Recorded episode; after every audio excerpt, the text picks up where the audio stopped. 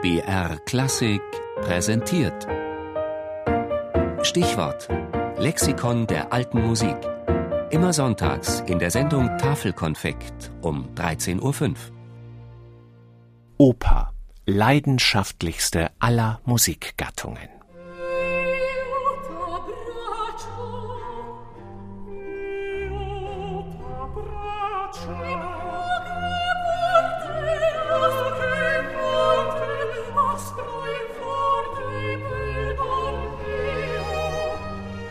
Was die Seele packt, erschüttert und mit sich fortreißt, was die Schwingkräfte der Imagination befeuert, was das Herz rührt und bewegt, ja selbst was Schrecken und Entsetzen hervorbringt, liegt im Gebiete der Oper. Dieses Loblied auf die Oper sang der deutsche Dichter und Komponist Christian Friedrich Daniel Schubart eine von vielen Stimmen, die in der Oper die Königin der musikalischen Gattungen ausrufen, das dramatische und mitreißende Gesamtkunstwerk aus Theater, Musik, Gesang und Tanz. Es gibt aber auch etliche Kritiker, die die Oper als ein elitäres Vergnügen für die Happy Few betrachten, teuer, pompös, pathetisch, hohl und von geringem künstlerischem Wert. So auch der Philosoph Arthur Schopenhauer. Messe und Symphonie allein geben ungetrübten, vollen musikalischen Genuss, während in der Oper die Musik sich mit dem schalen Stück und seiner Afterpoesie elend herumquält und mit der ihr auferlegten Fremdenlast durchzukommen sucht, so gut sie kann. Streng genommen könnte man die Oper eine unmusikalische Erfindung zugunsten unmusikalischer Geister nennen. Was immer man über die Oper sagen kann, kalt lässt sie keinen. Selbst bei den Kritikern entfacht sie erregte Emotionen. Kein Wunder, dass diese leidenschaftlichste aller Musikgattungen vor über 400 Jahren in Italien erfunden wurde.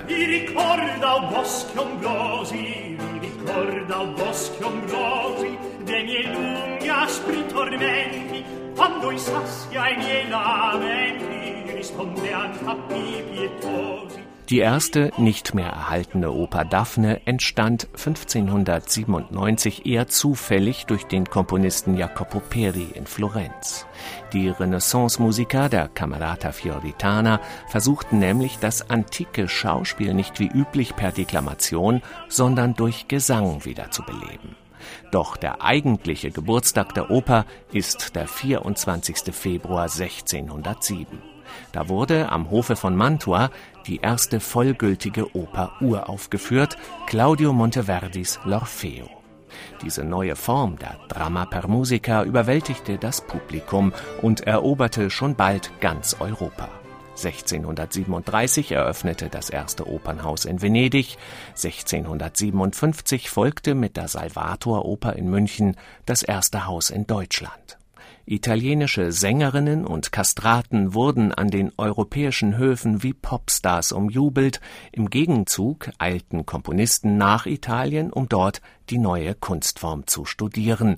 Die beiden Deutschen, Georg Friedrich Händel und Johann Adolf Hasse, machten es schon bald besser als die Italiener selbst und dominierten die Opernszene des 18. Jahrhunderts. Nur die Franzosen gingen mit der Tragédie lyrique und der Opera Ballet lange Zeit eigene Wege.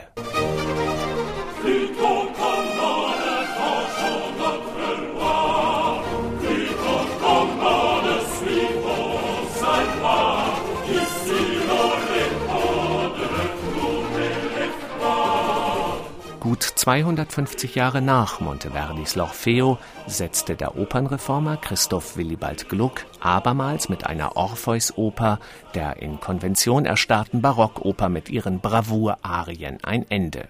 Statt artistischer Triller und Koloraturen stellte er wieder Menschen mit ihren Gefühlen auf die Bühne.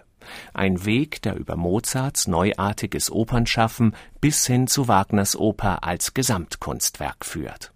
Den alten Streit übrigens, was denn bei einer Oper mehr wiegt, die Dichtung in Form des Librettos oder die Musik in Form der Partitur, hat Mozart schon eindeutig beantwortet. Bei einer Oper muss schlechterdings die Poesie der Musik gehorsame Tochter sein, weil da ganz die Musik herrscht und man darüber alles vergisst.